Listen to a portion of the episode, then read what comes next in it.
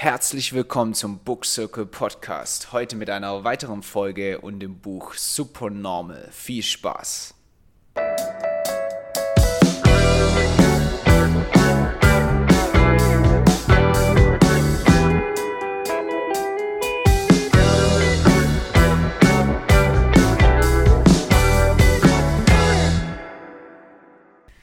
Ja, herzlich willkommen zu einer weiteren Folge vom Book Circle Podcast. Mein Name ist Sebastian und wie immer habe ich den Julian dabei, meinen Lesepartner.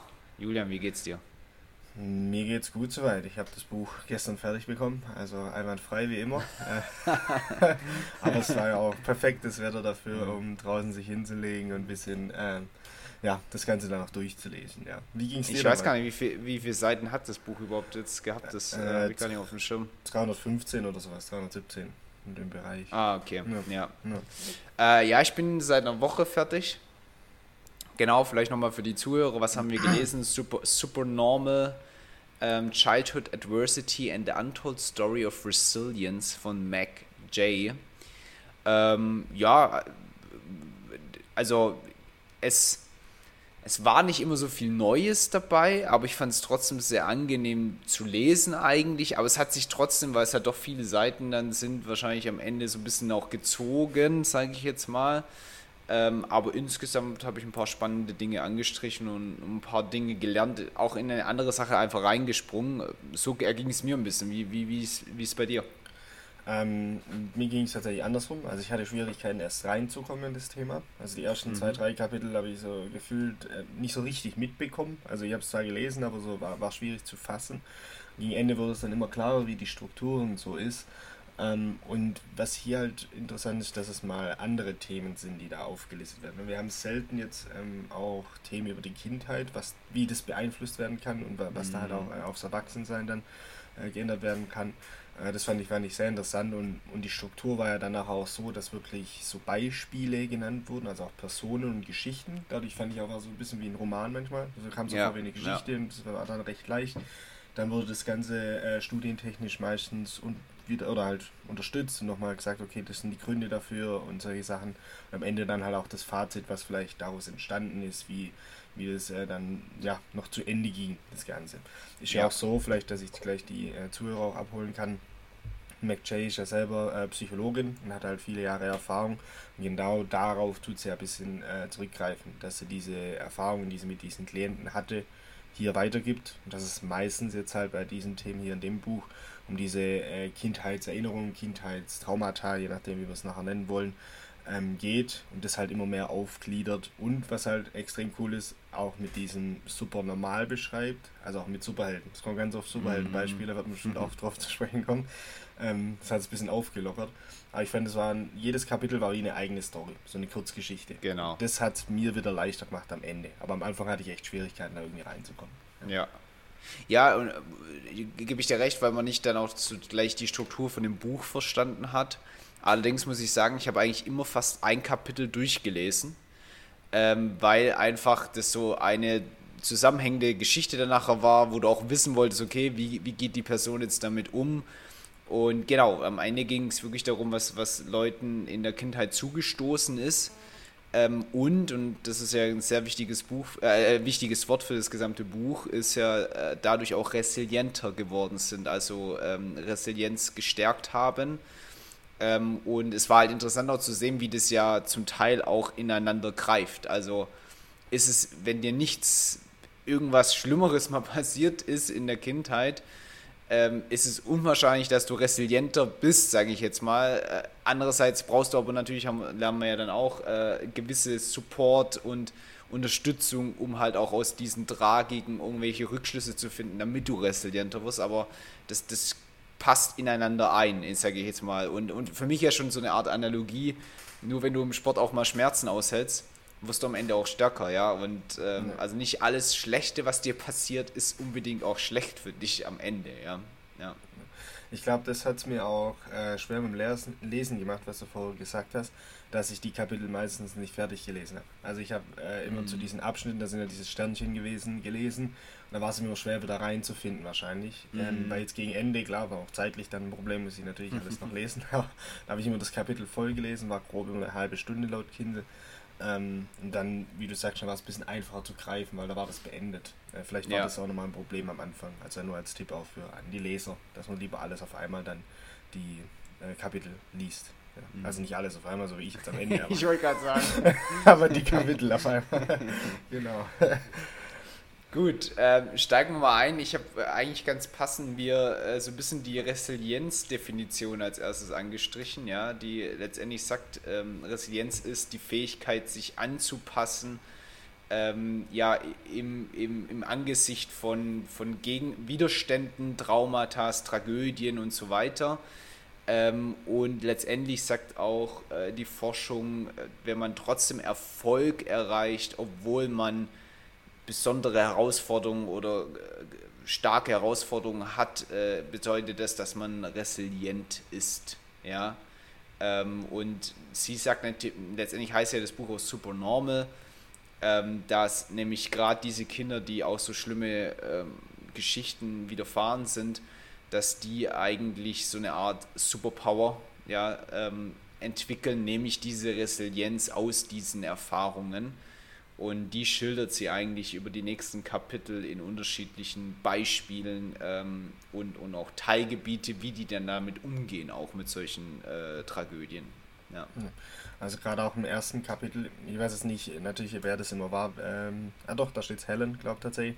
Ähm, da ging es auch, glaube ich, darum, ähm, Kind hat halt schwer gewesen und da hat sie auch als Beispiel dann zu, zu der Psychologin gesagt, dass sie ähm, zwar viel erreicht hat, also auch resilient war und halt versucht hat, da durchzugehen durch, durch äh, die schwierige Zeit, aber niemand sie wirklich kennt, weil niemand die Wahrheit über ihre Familie kennt, über ihre Kindheit und Co. Und dass es sie dann auch ähm, sich allein fühlen lässt. Aber genau diese Situation, das werden wir durchs ganze Buch auch sehen, immer diese schwierigen Situationen haben ja diese Personen resilient gemacht, weil sie mussten mhm. diese Situation überstehen, sie mussten was machen, mussten reagieren. Und das wird man nachher bei den verschiedensten Stories auch sehen, wie interessant es ist, dass es meistens auch gleich bleibt. Also ein Beispiel mal vorab wegzunehmen, wenn zum Beispiel die Mutter depressiv ist ähm, und man das mitbekommen hat und natürlich miterlebt hat als Kind, das ist natürlich nicht leicht. Aber auf einmal ist man dann im Erwachsenenalter ein Sozialhelfer und will solchen Menschen helfen. Also dass meistens da irgendwie so Umkehrschluss in beide Richtungen ist, weil man sowas erlebt hat, kommt ganz oft auch bei den Beispielen, die wir ähm, uns anschauen heute, ja. Ja, ja, und eine Sache, die ich auch schon, äh, sie tut ja dann auch immer wieder Psychologie, Forschung und Erkenntnisse rein äh, einbringen in die Geschichten, um das zu erklären. Und eins, äh, jetzt kann ich gar nicht nachvollziehen, ob das gleich im ersten Kapitel ist. Nee, das ist sogar im zweiten schon, in diesem Origin Story, da habe ich mir was angestrichen, ähm, dass generell schlechte Erinnerungen stärker als gute sind. Also die viel mehr ins, ins Gehirn einbrennen ähm, und was ich da ganz interessant fand, war nämlich eine Erklärung, warum das eigentlich so ist. Äh, weil das Gehirn letztendlich die Aufgabe hat, äh, uns am Leben zu erhalten und nicht glücklich zu halten. Also, ähm, und ist eigentlich auch so. Also ich sag mal, dass es uns heute überhaupt noch gibt, liegt daran, dass unser Gehirn halt vom Säbelzahntiger wegrennt, wenn, äh, wenn man sieht, ja. Und, ähm, und deswegen sind diese schlechten Sachen, die einem widerfahren kann, die vielleicht einem ein das Leben kostet, was jetzt meistens bei uns nicht mehr der Fall ist, aber halt trotzdem wir als schlimm erachten, viel, viel stärker einbrennen ähm, als gute Erinnerungen, weil halt nun mal das Gehirn so funktioniert und, und er redet dann auch von solchen, im Englischen war es Flashbulb Memories, also ich glaube Glühbirnen-Erinnerungen, äh, dass halt gerade auch so schlechte sich richtig einbrennen. Also dass du wirklich jedes Detail dir auch danach nochmal vorstellen kannst, wenn dir was sehr Schlimmes passiert ist. Ähm, weil da einfach dein Gehirn so gepolt ist, die Erinnerung sehr, sehr äh, ja, lebendig zu bewahren. Ähm, und deswegen sind halt einfach schlechte viel, viel prominenter als gute ähm, Erinnerungen. Ja. ja, da bin ich tatsächlich gerade auch.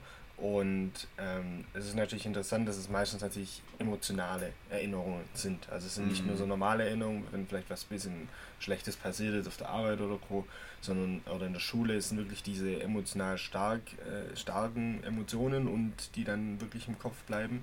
Und da kann man auch wieder sag mal, andersrum denken, wenn man möchte, dass man mehr bewusster lebt, dass man wirklich auch jeden Sinn mitnimmt, weil jeder Sinn wird bei der Emotion mitgenommen. Also als Beispiel jetzt, ähm, wenn in, im Elternhaus viel Alkohol getrunken wurde und Co., dann kriegen die meistens so Flashbacks, nenne ich jetzt mal, oder kriegen halt wieder diese Erinnerung, sobald sie mhm. Alkohol riechen. Bedeutet, in der Emotion werden alle verschiedenen Faktoren, alle verschiedenen Sinneswahrnehmungen auch mitgenommen und dadurch dann erkennt man wieder die alte Situation oder wird wieder zurückgedrängt zu der alten Situation, wie zum Beispiel Alkohol, dass man den sieht, riecht oder schmeckt, wie auch immer. Ähm, und dass das auch wieder Umkehrschluss interessant ist für das, wenn man wirklich Erfahrungen machen möchte auf emotionaler Ebene, dass man vielleicht auch alle Sinne sich wieder in den Kopf ruft. Also ich fand ja. auch in dem Buch allgemein, dass viele Dinge auch verständlich sind, also dass man selber vielleicht in die Richtung was erlebt hat, vielleicht nicht so krass wie die Beispiele, aber trotzdem. Und wie das auch einen beeinflusst hat, man merkt, dass man vielleicht ein bisschen in die Richtung tendiert. Klar, nicht so mhm. extrem, ähm, aber auch wenn alte Situationen wieder hochkommen. Ähm, als Beispiel bei mir, zum, wenn ich manchmal was nicht wusste früher, war das ein Drama für mich in der Schule.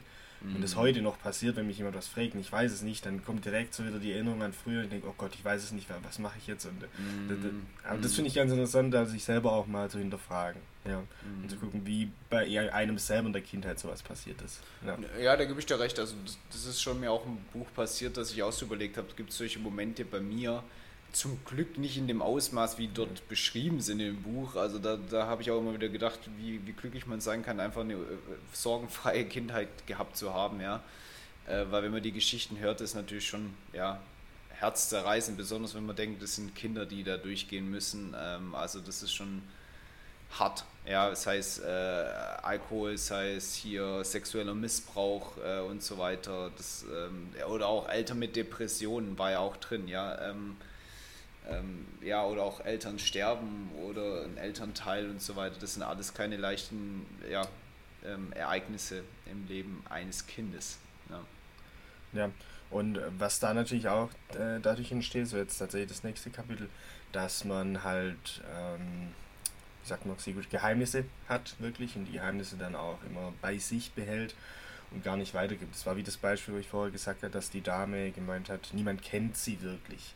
Ähm, weil manche einfach auch schüchtern sind in der Hinsicht, das überhaupt preiszugeben. Also denken, okay, wie können die anderen einen überhaupt so wahrnehmen? Wie können die anderen überhaupt sagen, hey, das ist noch ein normaler Mensch? Aber letztendlich zeigen ja auch immer die, die Statistiken, die sie aufbringt, haben das fast, äh, in Amerika zumindest sind jetzt die Daten, fast 70 Prozent haben so eine schwierige Situation. Mhm. Also fast mhm. jeder durchlebt sowas.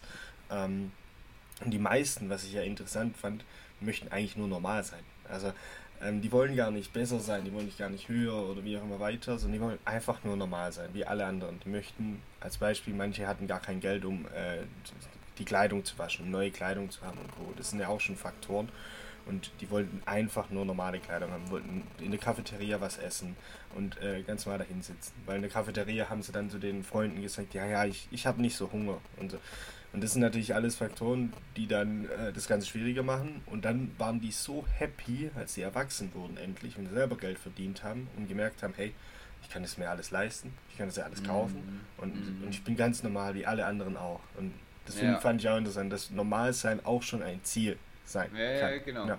genau. Und, und, und die, ich glaube, eine Szene ist mir auch irgendwie eingeprägt. Ich weiß gar nicht, war es nicht so, dass irgendwie die Mutter von der Polizei zurückgebracht wurde und die Tochter hat aber so gemacht, wie das alles ganz normal wäre. Also sie hat so weitergespielt und so weiter. Sie wollte es nicht wahrhaben, mhm. sondern wollte normal bleiben und nicht äh, irgendwie darauf reagieren. Ja, also auch da diese Flucht nach Normalität, sage ich jetzt mal. Ähm, eine andere Sache, die ich auch in dem Kapitel noch, an, in diesem Secret-Kapitel noch angestrichen habe, und das habe ich auch schon woanders gelesen, ähm, dass auch wenn du zum Beispiel geschlagen wirst oder sowas, ähm, es ja immer zwei Schmerzen gibt, die du da spürst. Einmal diesen physischen Schmerz, weil, weil du halt äh, gehauen wirst.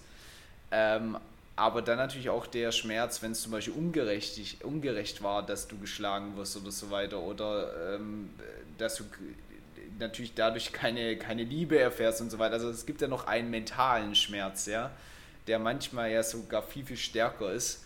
Und ich kann mich erinnern, dass einer das mal beschrieben hat mit so einer Metapher, dass wenn jemand dich mit, dem, mit einem Pfeil triff, treffen würde, würdest du einmal natürlich die Pfeilspitze irgendwo in deiner Haut merken. Auf der anderen Seite denkst du, warum schießt der mich ab? wie habe ich das verdient, das ist unfair, das ist der zweite Schmerz. Und oft ist halt der zweite Schmerz sogar größer als der physische Schmerz am Ende, ja. ja. Also das habe ich gerade auch tatsächlich offen, dass ähm, sozialer Schmerz oder beziehungsweise ich würde es emotionaler Schmerz mhm. nennen und dieser physische Schmerz über die gleiche Nervenbahn läuft tatsächlich. Also im Gehirn, ähm, also auch wirklich physisch oder körperlich findet das Ganze so statt. Und was dann auch mich motiviert hat, das ist auch wieder das nächste Kapitel mit Fight, dass diejenigen eigentlich auch Kämpfer sind. Also klar haben die diese schwierige Situation, aber alle Storys, die wir jetzt haben, die haben es irgendwie geschafft, es besser zu machen oder irgendwie damit klarzukommen. Heißt nicht, dass sie sich gut fühlen, nicht, dass sie glücklich sind, ähm, aber dass sie ähm, dran geblieben sind. Und da hat sie auch gesagt, die meisten, die in ihrem Büro sind und wirklich über dieses Thema reden und halt solche äh, Geschichten haben, die sagen, würden sich selber beschreiben als ich bin ein Kämpfer, ich bin ein Überleber, ich bin, ähm, ich bin tough, also ich bin äh, bin stark, ich gebe niemals auf und ich mache immer weiter.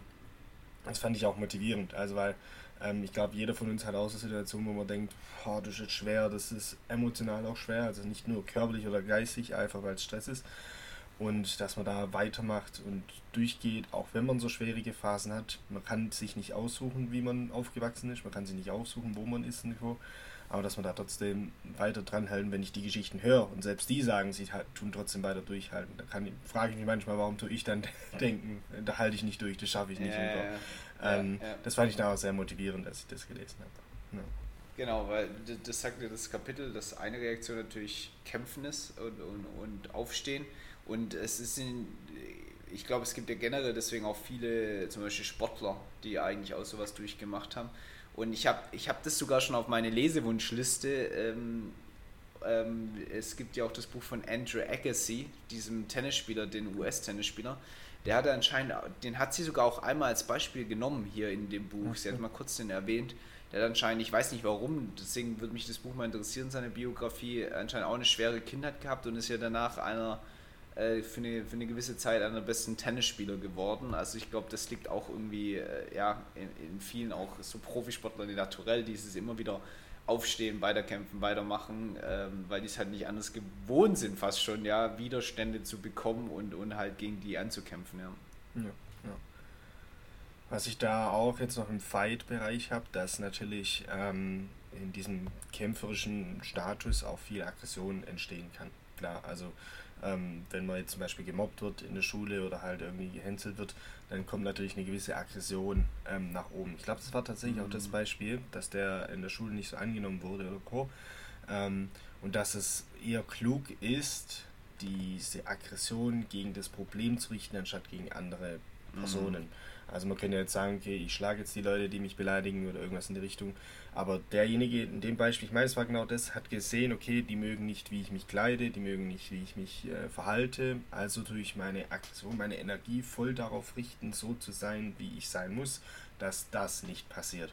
Ähm, und er war, glaube ich, auch dann recht erfolgreich damit und hat die ganze Zeit gelernt, gemacht, getan, dass er halt anerkannt ist in, in der Klasse. Hat er Sport gemacht. Stimmt, das war der Army-Typ der dann, ich glaube, in, Bund, in, also in äh, Army dort gegangen ist in Amerika. Und hat dann mhm. so viel sportlich gemacht, dass er halt anerkannt wird und hat diese Aggression nicht genutzt, um anderen halt weh zu tun, sondern lieber sich voranzubringen und auf das Problem zuzusteuern. Ich glaube, da können wir auch viel davon lernen und selber das natürlich versuchen, wenn solche Situationen ja. entstehen. Ja. Ja, da habe ich mir auch noch was angestrichen, was ich auch voll spannend fand, ähm, dass auch Forscher generell sagen, man soll aufhören, Emotionen zu bewerten. Also, wie weiß, wir haben doch diese allgemeine ähm, Logik, so, was ich glücklich sein ist eine positive Emotion, begeistert sein ist eine positive Angst, Wut ist was Negatives.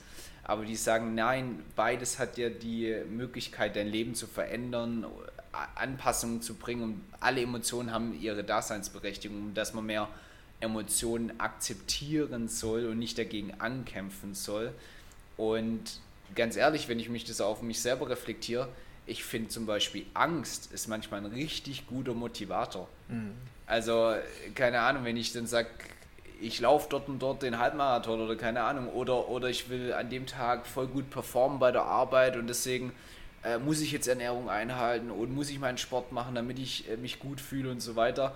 Und das ist ja am Ende eigentlich Angst, die mich da antreibt, aber ich mache es dann dadurch. Also hat eigentlich Angst ja genauso was Produktives, wenn du das halt in die richtige Richtung lenken kannst, das ist das gleiche, wie du gerade gesagt hast mit der Aggression, nicht gegen die Person, sondern gegen das Thema, da kann Aggression auch extrem viel helfen, ja, als Emotion. Ja, und Angst ist halt auch so ein Thema bei vielen den Kindern, weil die ja wirklich Angst haben, dass vielleicht dieses Geheimnis rauskommt, dass die nicht normal sind, normal, äh, relativ mhm. gesehen. Ähm, und das macht natürlich auch die Kinder in der Hinsicht aufmerksamer, alles zu beobachten. Also die, die, die sind auch extrem gut, ähm, Menschen zu beobachten und allein schon an Gesichtszügen zu erkennen, vielleicht was als nächstes passiert, was äh, in die Richtung geht, weil als Beispiel, wenn es natürlich zu Hause Gewalt vorhanden ist, dann sehen die beim Vater zum Beispiel oder bei der Mutter, je nachdem, wo natürlich die Gewalt herkommt, ihr ein angespanntes Gesicht und können es direkt erkennen. Heißt aber, die stehen auch ständig in der Angst und ständig unter Stress zu beobachten, okay, was passiert als nächstes, wie muss ich reagieren ähm, und, und, leben gar nicht sozusagen den Moment. Also es geht immer um dieses Analytische die ganze Zeit weiter, weiter. Das hat ja auch mit der Amygdala und Co. zu tun, das hat sie auch immer erklärt. War mir dann zu hoch, aber auf jeden Fall ähm, tun die halt extrem die ganze Zeit so aufmerksam sein ähm, und können sich eigentlich nie ausruhen, weil sie nie wollen, dass jemand anders sie wirklich kennt, dass sie wirklich mhm. kennenlernt. Mhm. Äh, und das ist natürlich eine Angst, die auch extrem groß sein kann und dann halt mit ins Erwachsenenalter mitgeht. Warum bist du bei Amygdala ausgestiegen? Du bist als Experte seit dem letzten Buch. Ja, du, viel hängen geblieben ist ja, glaube ich, nicht. Also, das war nicht mehr eine Amygdala, was ich da gelernt habe, wenn es so sein könnte. Ähm, ja, also, da war auf jeden Fall eine, eine Verbindung zwischen. Aber ich glaube, das ist ja das emotionale Zentrum und dann noch das analytische vorne irgendwie so zusammen. Ähm, müsste das sein. Aber da wissen die Zuschauer bestimmt mehr als wir. Laut dem nächsten Buch. Ähm, ja, jetzt muss ich gerade mal gucken, die, die, das zweite Kapitel, also das Kapitel da drauf ist ja eigentlich, äh, man sagt ja immer, das, das, sind ja immer so die Reaktionen, die man auf Konfrontation hat. Entweder kämpfen, fight or flight, ja, Flucht. Äh, jetzt muss ich aber gerade mal schauen, was ich mir da angestrichen habe. Hast du da irgendwas? Also ich bin jetzt tatsächlich schon weitergegangen zwischen diesen ah, Vigil okay. oder wie das, weiß nicht, wie man das ausspricht. ja, weiß 6. ich auch nicht richtig. ähm, aber ich kann ja mal bei, bei Superhuman einfach mal weitermachen. Ähm, ja. Dass wirklich sie die Menschen beschreibt, die solche Probleme durchlebt haben, einfach auch extrem stark sind.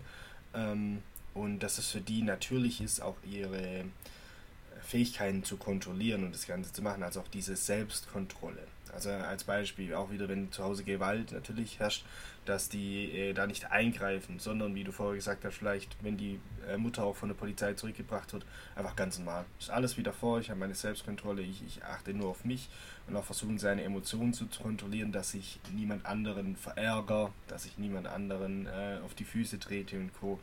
Ähm, was die meisten dann halt auch gut schaffen, wenn sie erwachsen sind, natürlich sich selbst zu kontrollieren und Disziplin auszuführen. Also heißt, dass ich dann äh, im Job auch wirklich versuche, das alles zu erreichen, dass ich eine gesunde Ernährung habe, dass ich Sport betreibe.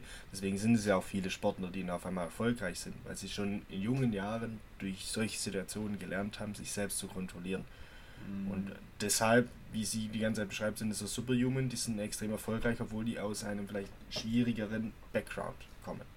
Mhm. Ja, ja, ja. Ähm, jetzt muss ich auch mal noch schauen, was ich da. Ist immer schwer, gell, weil das so verschiedene ja, ja, Themen ja. und Co. sind oder Beispiele. Ah, okay, aber was ich gerade sehe, was ich glaube, das hatten wir schon, sogar schon mal, aber was ja da auch wieder drum ging, war ja Selbstkontrolle, ne? Ähm, wie viel das war da nicht auch schon wieder das Beispiel mit diesem Marshmallow da drin? Ja, da war das wieder drin.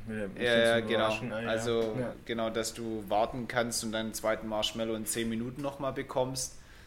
Und äh, letztendlich Selbstkontrolle oder auch, das ist ja dieses äh, im Englischen Delayed Gratification, also verspätete Belohnung.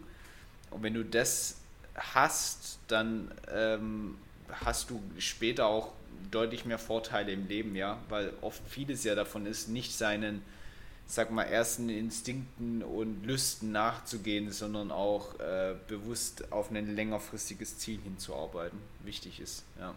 Ja, und jetzt ein bisschen vielleicht da auch abschweifen davon, aber trotzdem, was äh, natürlich hier auch oft mit einhergeht, ist wie das Umfeld geht. Also oft hat man ja auch den Gedanke, das hat man im letzten Buch, dass Genetik eine große Rolle spielt, auch bei Erkrankungen, auch bei Aggressionen, auch bei verschiedenen Sachen.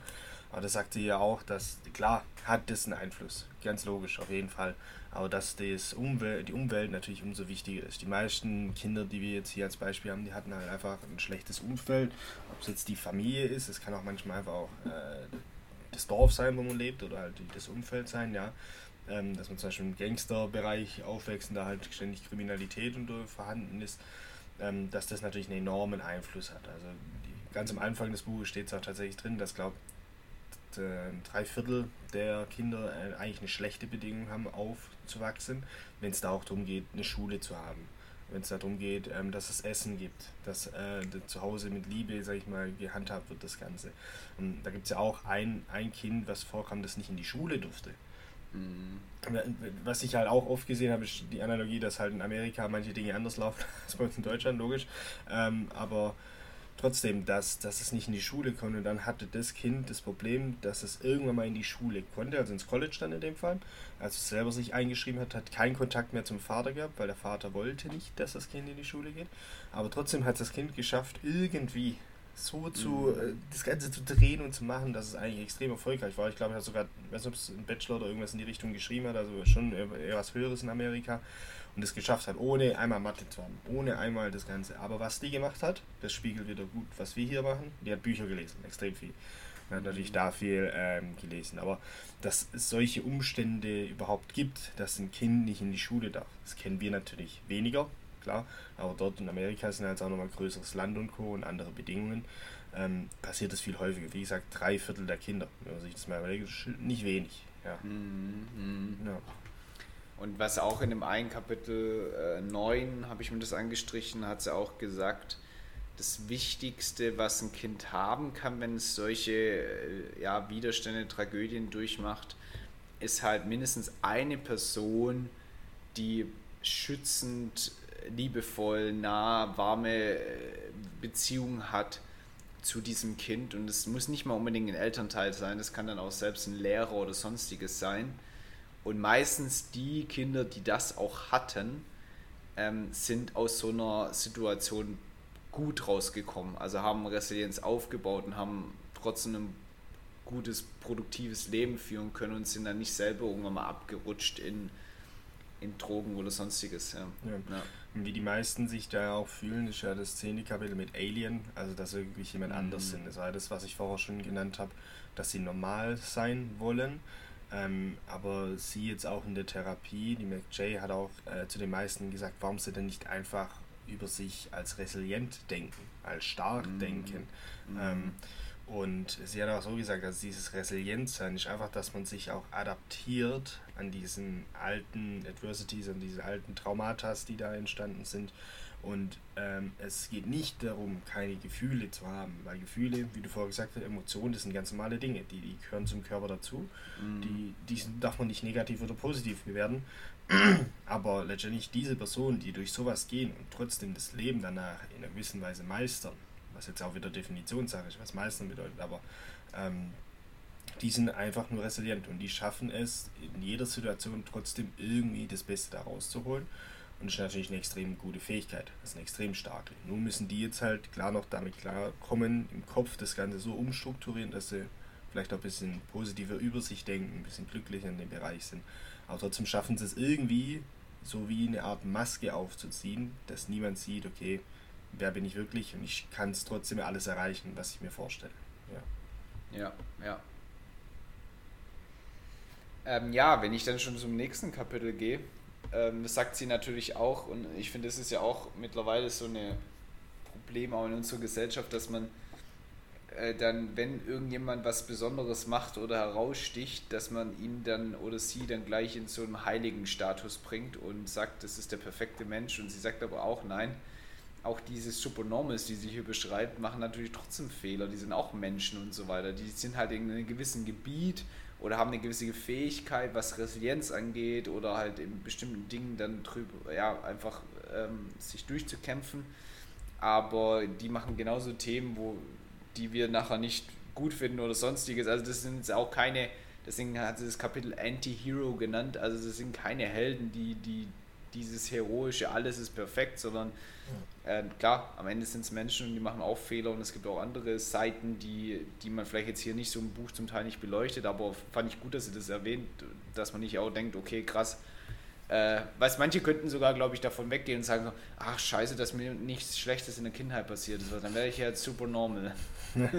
Könnte fast auch so rumdenken, ja. Ja, ja, ja, ja. ja.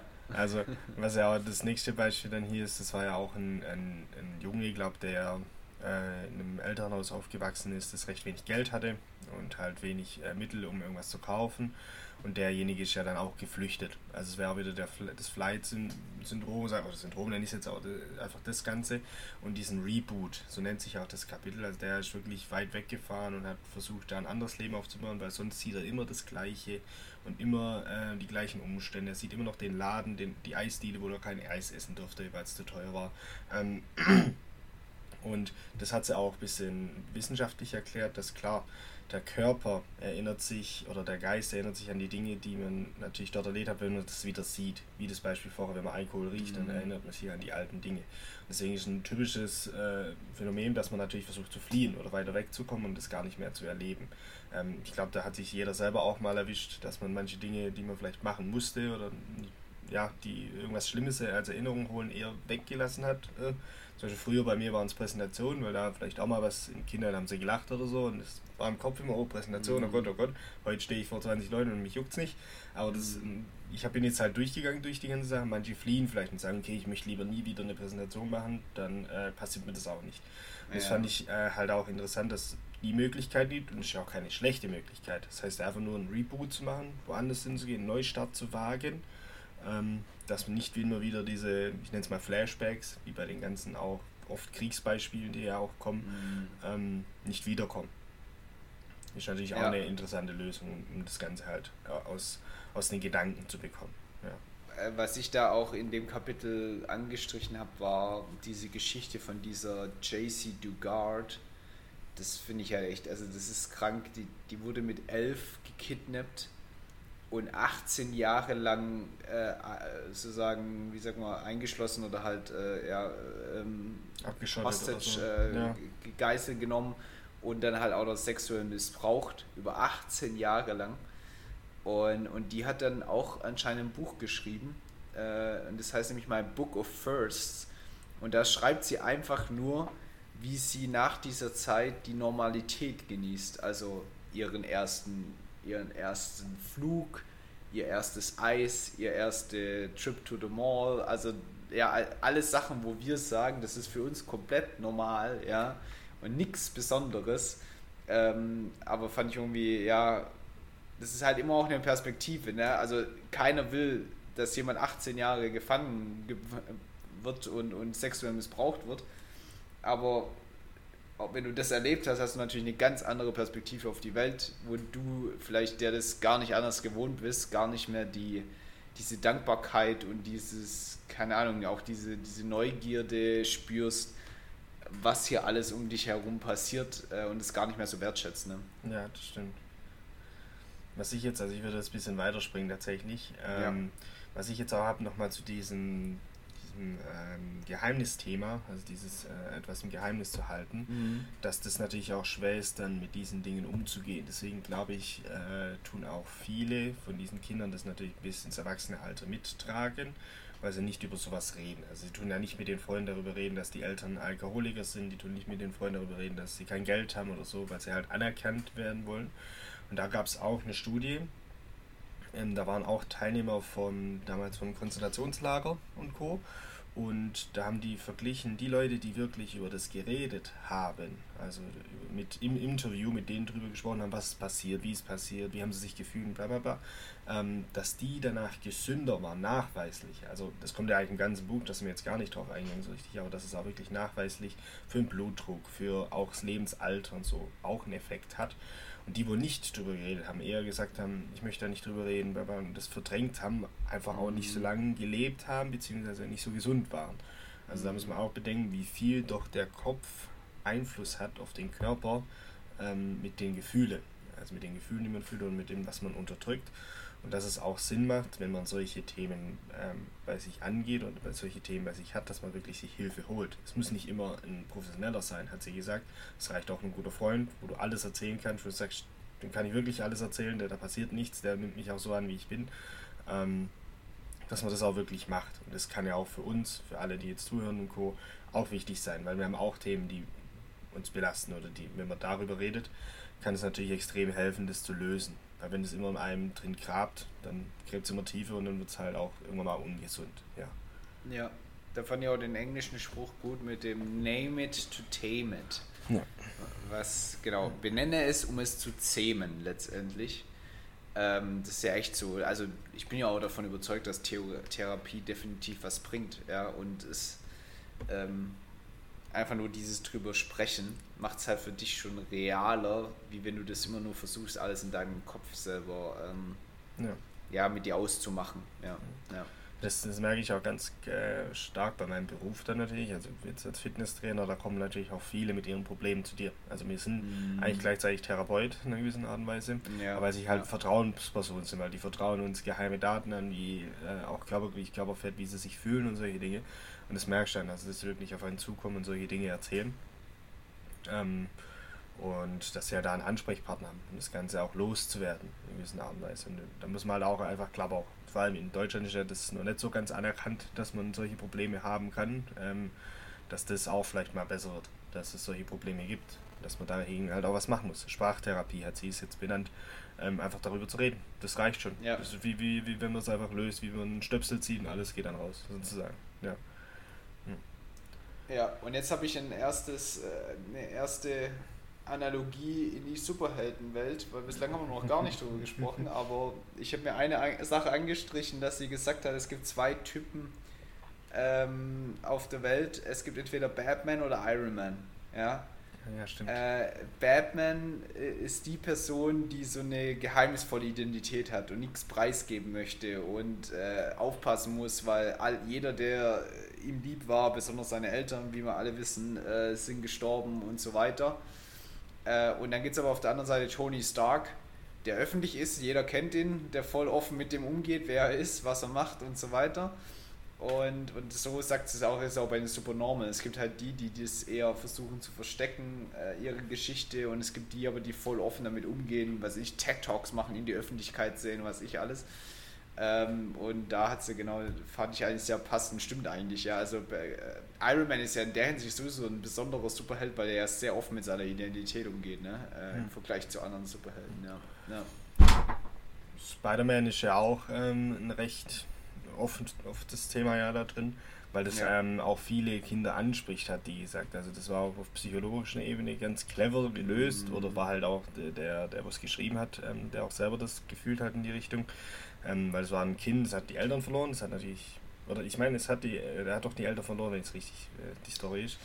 Oder, oder? Äh, ja, genau, ja, er ist ja bei ja. Onkel und Tante dann genau, aufgewachsen. Ja. Aber auf jeden ja. Fall, dass da halt ein bisschen äh, Schwierigkeiten im Haushalt dann auch sind oder daheim äh, bei der Familie, dass auch wenig Geld vorhanden ist, um das Ganze zu machen. Und dass er trotzdem weil er gebissen wurde. Und er zwar in die Situation kommt, dass er gebissen wurde und er kann ja nichts dafür, aber das Beste mhm. daraus gemacht hat, zu dieser Held fürs Nachbar, für die Nachbarschaft zu sein und sich da umzusetzen. Ähm, und das ist auch das, was wir vorher genannt haben, dass manche dieser, äh, dieser Kinder dann halt auch wirklich für andere was tun und sagen, hey, ich möchte nicht, dass das den anderen auch so ähnlich passiert oder ich möchte was für, für die Gemeinschaft tun. Ähm, deshalb wurde oft auch Spider-Man mit äh, einbezogen, dass das halt viele Kinder damit angesprochen hat. Was er zum Beispiel äh, mit äh, Superman dann eher negativ gesagt wird, weil der konnte irgendwie alles. Der war so extrem gut, aber der hatte diese eine Sache, das Kryptonit. Das hat sie auch als Beispiel benannt, dass natürlich manche Kinder genau diese eine Sache haben. Zum Beispiel, wenn sie mhm. Alkohol riechen, dass sie wieder daran erinnern, oh, das ist diese eine Sache, die mich schwächt. Ja, mhm. aber sonst sind sie super. Ähm, fand ich immer ganz äh, lustig, wenn sie das so. Ja, und, und sie hat ja auch dann den bekannten Spruch zitiert da: With great power there must also come great responsibility. Ja. Und das finde ich schon, äh, ja, das, also das finde ich einfach, ja, das ist schon ein krasser Spruch. Also da muss man sagen, ich bin auch nochmal jetzt durch das Buch nochmal ein anderer Spider-Man-Fan geworden, weil ich denke so, ja, das ist schon, also die Geschichte ist, hat schon viel mehr Tiefgang. Ja. Als manch andere Superheldengeschichten, definitiv. Und, und sie sagt ja auch, äh, also ich habe noch ein anderes Zitat angestrichen von Albert Einstein. Ähm, die Welt ist ein gefährlicher äh, Ort, äh, nicht wegen den Leuten, die böse sind, sondern die Leute, die nichts dagegen tun. Ja? ja. Und da weiß ich ja auch, dass, ich glaube, sie hat doch dann auch das Beispiel genannt, dass ja dann einmal Spider-Man Peter Parker nicht die Verantwortung übernommen hat, nämlich diesen, diesen Räuber zu fassen, der nachher seinen Onkel getötet hat. Ja? Ähm, und, und dass du eigentlich stets die Verantwortung hast, wenn du natürlich auch so resilient bist, so stark bist, dann auch immer wieder ähm, diese Fähigkeit zu nutzen. Ja. Ja. ja. ja um die Welt besser zu machen. Ja. Was ja dann das vorletzte Kapitel ist, ist ja äh, The Power of Love, also alles äh, Richtung Liebe. Und da fand ich ganz interessant, die, auch eine Studie, die da durchgeführt wurde. Da haben die, glaube ich, über, ich weiß nicht wie viele Jahrzehnte, also recht, recht lang äh, wirklich eine Studie durchgeführt, haben gemessen, ähm, wie der Blutdruck, wie, wie sie sich verhalten, wie viel sie trinken. Also wirklich alles erhoben, weil sie wissen wollten, ob es eine tiefere Kraft gibt. Also was wie eine, ich würde Seele nennen oder vielleicht äh, Qi, könnte man auch nennen jetzt ähm, in dem Bereich. Und die haben nicht rausgefunden, was es wirklich ist. Die haben nicht rausgefunden und dann am Ende sind sie halt auf den Nenner gekommen, okay, eigentlich müsste es alles äh, Liebe sein, was da das Ganze steuert das Ganze besser macht. Weil das nie untersucht wurde. Weil wie willst du untersuchen? Also kann ja schlecht untersuchen. Ähm, dann haben die auch gesagt, als Conclusion, als äh, Zusammenfassung von dem Ganzen, Happiness is Love, full stop. Also es gibt das Einzige, das Liebe das Wichtigste auch da ist. Ähm, und dass viele positive Erinnerungen natürlich mit dem verknüpft sind. Und deswegen sucht man ja immer danach, ähm, nach diesem lieben Grund, dass da auch Beziehungen wichtig sind ähm, oder auch Familie. Wenn das da, na, da natürlich noch nicht gegeben ist, dann ist es für die Person umso schwieriger, die dann auch später zu finden. Also war ja das Beispiel mit dem auch Kinder großzuziehen und Co., ähm, dass die Frau das nicht möchte irgendwie, weil sie von den Eltern schon nicht so behandelt wurde, hat sie Angst, dass es genauso weitergibt und Co. Ähm, aber dass wenn man natürlich mit dem handelt, dass es eigentlich immer positiv nachher rüberkommt. Ja, ja. ja. ja. ich finde generell die Studie krass, also ne, mit diesen über so lange Zeit das mal zu verfolgen. Ähm, ich habe da sogar auch mal einen TED-Talk dazu gesehen, da war, ja, da kam natürlich die gleiche äh, Schlussfolgerung äh, Liebe, beziehungsweise ich glaube, die haben dann auch Beziehungen halt gesagt, also wie wichtig Freundschaften, Familie etc. ist, weil davon natürlich meistens auch die Liebe ausgeht, ähm, um, um ein äh, ja, glückliches Leben am Ende zu führen. Ja. Gut. Ich würde vielleicht, ja, ein, ein letztes, was, ja? also das Neverending, ja. das letzte Kapitel ist eigentlich eher so, so an uns eine Anekdote zu sagen, hey, mach dies und das. Und ich fand dieses, dieses kleine Textchen, was ich jetzt habe, eigentlich ganz cool. Ich würde es einfach mal so äh, wortgemäß vorlesen. Own the fighter within, be empowered by your ability to be strong and bound over obstacles in your way. There's no need to feel bad about times you have been angry, to feel ashamed for refusing to accept things the way you uh, they are. This is how resilient people strive and drive, but remember you need to find way to create some peace for yourself too. Fand ich ähm, recht einprägsam, einfach weil man auch wirklich diesen Kämpfer sein muss. Man muss auch manchmal durch die schwierigen Zeiten gehen und man darf auch nicht die schwierigen Zeiten als schlecht sehen, sondern also, das ist okay, dass man sich da schlecht gefühlt hat, es ist okay, dass man da äh, sauer war und Co. Ähm, und dass man aber auch bedenken muss, einfach für sich mal Zeit zu nehmen und für sich mal ähm, das Ganze auch ja, in Ruhe zu genießen, die Zeit. Ja. Ja. Ja, ich habe genau die gleiche Passage ja, angestellt. Interessant. Ja, also. haben wir die gleichen psychologischen Drive, wir beide. Genau, genau. Gut. Welche Note gibst du und was nimmst du mit? Jetzt tue ich mir schwer mit der Note, bin ich ehrlich. Ähm, aber ich fange mal, okay, was nehme ich mit? Ähm, ich habe einige Dinge wieder auf gelebt von meiner Kindheit auch ein bisschen. Also Dinge, die ich halt äh, erlebt habe, ähm, sowohl positive als auch negative sind, klar. Ähm, dass mich da vielleicht auch immer mehr nochmal zurückerinnern, versuche vielleicht manche Sachen aufzuarbeiten, ähm, darüber zu reden und zu machen. Vielleicht hilft es auch, aktuelle Probleme zu lösen, die ich jetzt habe, wie ich mich jetzt fühle in manchen Situationen ähm, dass wirklich da in die Richtung was mache. Natürlich auch trotzdem dankbar zu sein für die Zeit, die man schon alles hatte, was man alles auch wirklich hat. Sowas wie die ersten Male, wo manche darüber ähm, sich freuen, dass ich mir wirklich da nochmal mehr dankbar zeige. Ähm, und vielleicht auch, was ich ähm, interessant finde, wenn ich mit anderen Menschen umgehe, dass ich manchmal auch mich hinterfrage, ob vielleicht die Person deshalb jetzt so reagiert, weil sie vielleicht sowas erlebt hat oder sowas erlebt noch aktuell oder auch wenn ich mit Jugendlichen und Co. arbeite, äh, wenn ich da was machen sollte, dass ich da ein bisschen das Ganze mehr hinterfrage und mal einfach da drüber nachdenke, ja, mhm. nochmal tiefer. Ähm, wie, wie mache ich das jetzt? Also kurz, wie ist das Buch? Das Buch, ähm, wie gesagt, am Anfang hatte ich Schwierigkeiten, das zu lesen. Gegen Ende fand ich es jetzt echt gut. Also ich habe es eigentlich auch ohne Probleme jetzt die letzten Tage durchgelesen. Das ist nicht, dass ich mich quälen musste. Ähm, was aber diese Stories und das sind auch, das finde ich das Schöne an dem Buch, wenn ich jetzt mit anderen vergleiche, Persönlichkeitsbücher, die wir hatten, das bleibt mir im Kopf, weil ich habe die Geschichte im Kopf. Ich weiß, okay, bei der Frau ging mhm. das ab und dann hat sie das gemacht. Das, das macht es mir leichter. Trotzdem war es auch irgendwie schwer zu lesen manchmal. Das ist jetzt ganz schwierig nämlich. Ich würde tatsächlich eine 2 bis 3 geben, weil es ist gut. Also wenn die Einzelheiten, da, wenn es noch ein bisschen äh, feiner ist von der Story, wenn es noch ein bisschen leichter zum Lesen ist, ähm, und klar, wir haben jetzt zweimal hintereinander auch was Richtung äh, Gehirn und Co. und halt Verhalten gelesen, kann auch daran liegen. Aber ich glaube, mit zwei bis drei kann man da ganz gut äh, drüber sprechen, über das Ganze. Mhm. Ja. Wie war es bei dir? Also ich würde eine 2 Plus geben, ähm, weil, ja, ich, ich merke ich auch immer, wir tun uns ja da immer schwer, die Bewertung zu machen, aber ich, ich sehe das jetzt schon in so einer gewissen Kategorie, das Buch.